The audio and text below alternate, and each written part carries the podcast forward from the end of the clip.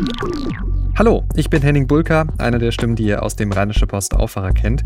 Einige von euch haben es schon getan, sich ein RP Plus Abo geholt und zwar um diesen Podcast zu unterstützen. Danke dafür. Denn der Aufwacher ist zwar kostenlos und das bleibt auch so, aber Recherche und Produktion kosten trotzdem Geld und deshalb brauchen wir euch. Zeigt uns, dass euch der Aufwacher was wert ist und schließt ein RP Plus Abo ab. Das kostet die ersten drei Monate 99 Cent, danach 4,99 Euro im Monat und es ist monatlich kündbar. Ihr bekommt dafür vollen Zugriff Zugriff auf RP Online und das gute Gefühl, den Aufwacher zu unterstützen. Das Angebot findet ihr auf rp-online.de slash Aufwacher-Angebot. Bitte an das Minus denken. Danke ganz herzlich für eure Unterstützung. Vom Abend. In NRW sind zwei Patienten am Coronavirus verstorben. Heute bei RP Plus der Umgang mit Großveranstaltungen angesichts der Corona-Krise. Und das kommt auf uns zu. Weitere Vorwahlen in den USA. Heute ist Dienstag, der 10. März 2020. Der Rheinische Post Aufwacher. Der Nachrichtenpodcast am Morgen. Heute mit Christina Hövelhans. Guten Morgen. In Deutschland sind die ersten beiden Menschen nachweislich an den Folgen des Coronavirus gestorben. Darunter ist eine 89-jährige Frau aus Essen. Sie starb gestern an einer Lungenentzündung. Der zweite Tote kommt aus Gangelt im Kreis Heinsberg. Der 78-jährige hatte sich am Freitag im Krankenhaus in Geilenkirchen mit Husten und Schnupfen gemeldet und dabei gesagt, dass es ihm seit mehreren Tagen schlecht gehe. Gestern ist der Mann verstorben. Laut Landrat Stefan Pusch habe er Vorerkrankungen wie Diabetes und Herzprobleme gehabt. Ich denke, dieser Fall zeigt wieder, dass insbesondere Personen mit Vorerkrankungen, ältere Personen, von dem Krankheitsbild, das in den meisten Fällen doch sehr milde verläuft, besonders betroffen sein können. Wir haben aktuell, Stand gerade, die neuesten Zahlen bekommen, 323 infizierte Fälle haben wir festgestellt. Übers Wochenende sind auch einige stationäre Aufnahmen dazugekommen. Wir sind mittlerweile bei 15 stationär aufgenommenen Personen. Insgesamt gibt es in NRW inzwischen über 500 Corona-Fälle. Bundesweit sind es mehr als 1100. Italien hat wegen der Corona-Ausbreitung einen weiteren Schritt getan. Dort gilt jetzt das gesamte Land als Sperrzone und nicht mehr nur Norditalien. Wer nicht dringend unterwegs sein muss, soll zu Hause bleiben. Alle Sportveranstaltungen bis Anfang April wurden abgesagt und auch die Skianlagen im ganzen Land geschlossen.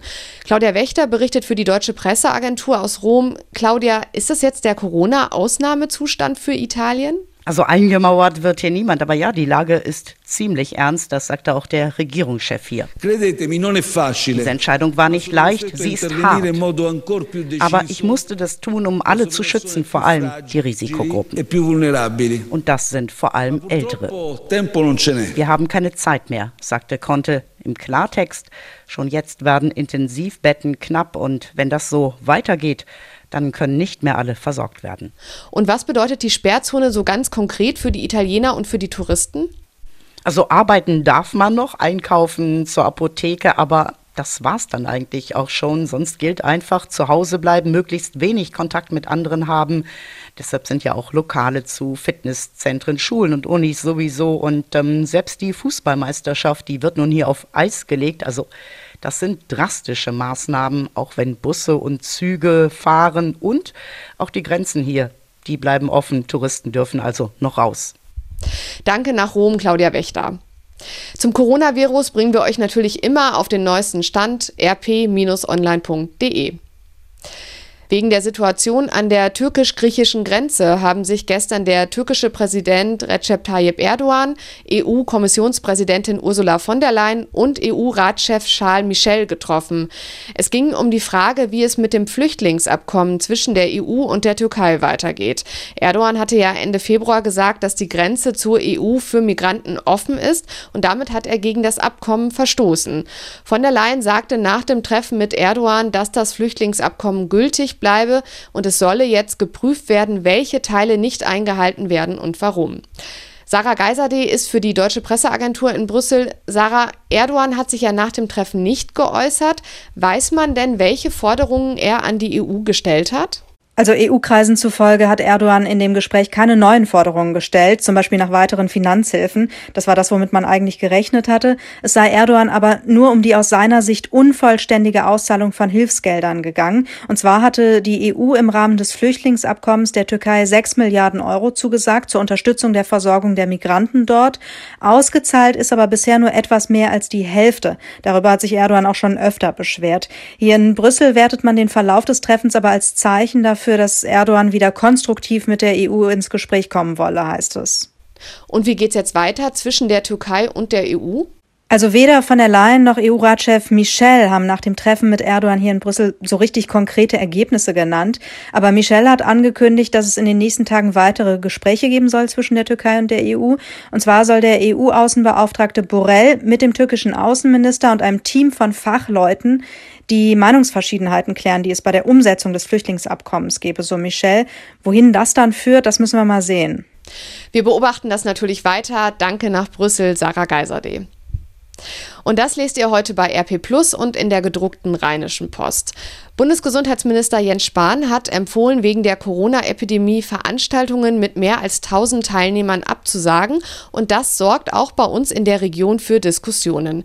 Denn schließlich gibt es mehrere Veranstaltungshallen und Stadien, die deutlich mehr Menschen aufnehmen können. Zum Beispiel der Sparkassenpark in Mönchengladbach mit einer Kapazität von 12.000 oder die Merkur Spielarena in Düsseldorf mit einer Kapazität von 66.500. Düsseldorfs Oberbürgermeister Thomas Geisel hält die Zahl 1000 als Obergrenze für Veranstaltungen für willkürlich. Dann müsste man auch Großmärkte schließen, sagte er uns. Die Stadt will deshalb zum Beispiel den Auftritt der Kölner Kabarettistin Caroline Kebekus nicht abblasen, sondern setzt auf Selbstschutzmaßnahmen der Bevölkerung. Dafür würden die öffentlichen Toiletten häufiger gereinigt und außerdem seien Desinfektionsspender aufgestellt worden. Welche Regeln bei abgesagten Veranstaltungen zum Beispiel für die Erstattung von Tickets und Hotelbuchungen gelten, liest ihr bei uns. Im Fußball geht es um mögliche Spiele ohne Publikum. Ob das Bundesliga-Nachholspiel zwischen Borussia Mönchengladbach und dem ersten FC Köln morgen Abend vor vollen oder vor leeren Rängen stattfindet oder ob es vielleicht sogar erneut verschoben wird, das entscheidet sich heute. Das Spiel musste ja Anfang Februar schon verschoben werden, damals wegen des Sturms Sabine. Geisterspiele ohne Zuschauer, die haben Auswirkungen auf die Spieler und sind vor allem für die Heimmannschaft ein Nachteil. Mehr dazu lest ihr bei uns im Sportteil. Und was es in Düsseldorf Neues gibt, das weiß Charlotte Großer aus den Antenne Düsseldorf Nachrichten. Guten Morgen. Guten Morgen, Christina. Bei uns geht es darum, wie die Fortuna und die DEG zur möglichen Absage von Großveranstaltungen bisher stehen. Außerdem geht es hier in Düsseldorf in die nächste Runde bei den Schulanmeldungen für die weiterführenden Schulen.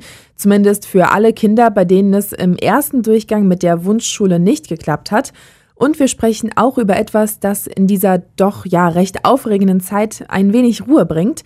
Und zwar blühen am Rhein jetzt rund sieben Millionen Krokusse. Einige Düsseldorfer stellen sich momentan die Frage, ob große Events wie Fußballspiele oder Konzerte normal stattfinden können, wegen der Empfehlung von Gesundheitsminister Jens Spahn, Veranstaltungen mit mehr als 1000 Teilnehmern abzusagen. Davon betroffen wäre zum Beispiel auch das Heimspiel der Fortuna gegen Paderborn am Freitag. Antenne Düsseldorf-Reporterin Alina Lietz weiß mehr dazu. Auf Facebook und der Homepage schrieb der Verein am Nachmittag, dass es noch keine Entscheidung gebe. Der Kartenvorverkauf für die nächsten Spiele würde aber erst einmal ausgesetzt. Die Deutsche Fußballliga rechnet mit Geisterspielen in der Bundesliga am Wochenende. Und auch die DEG macht sich Gedanken. Nächste Woche Dienstag beginnen die Viertelfinal-Playoffs. Solange es keine behördlichen Vorgaben gebe, gehe man aber davon aus, dass die kommenden Spiele wie geplant stattfinden, schrieb der Verein auf seiner Homepage. Und so sehen das auch viele Veranstalter und Betreiber von Konzerten und anderen Großevents hier in Düsseldorf. Solange es keine Verbote gäbe, werde man auch nichts absagen. Für alle Schüler, die an ihrer Wunschschule in Düsseldorf keinen Platz bekommen haben, beginnt heute die zweite Anmeldephase. Sie gilt für alle Schulen, die noch freie Plätze haben. In Gerresheim gab es im Vorfeld Ärger. Hier konnten einige Kinder nicht mit einem Gymnasialplatz im Stadtteil versorgt werden. Dazu Schuldezernent Burkhard Hinsche. Nicht an der Wunschschule aufgenommen werden heißt aber nicht, dass man äh, vom Stadtbezirk 7 in den Stadtbezirk 10 wandern muss. Im Prinzip wäre genügend Platz für die Aufnahme von Gerresheimer Schülern in, an den Gerresheimer Schulen. Es wird immer so sein, dass wenn Schulleitungen entscheiden über die Aufnahme, dass äh, sie sich auch überlegen, wer von ihrer Schülerstruktur am besten reinpasst. Eltern können ihr Kind auch noch morgen und am Donnerstag anmelden.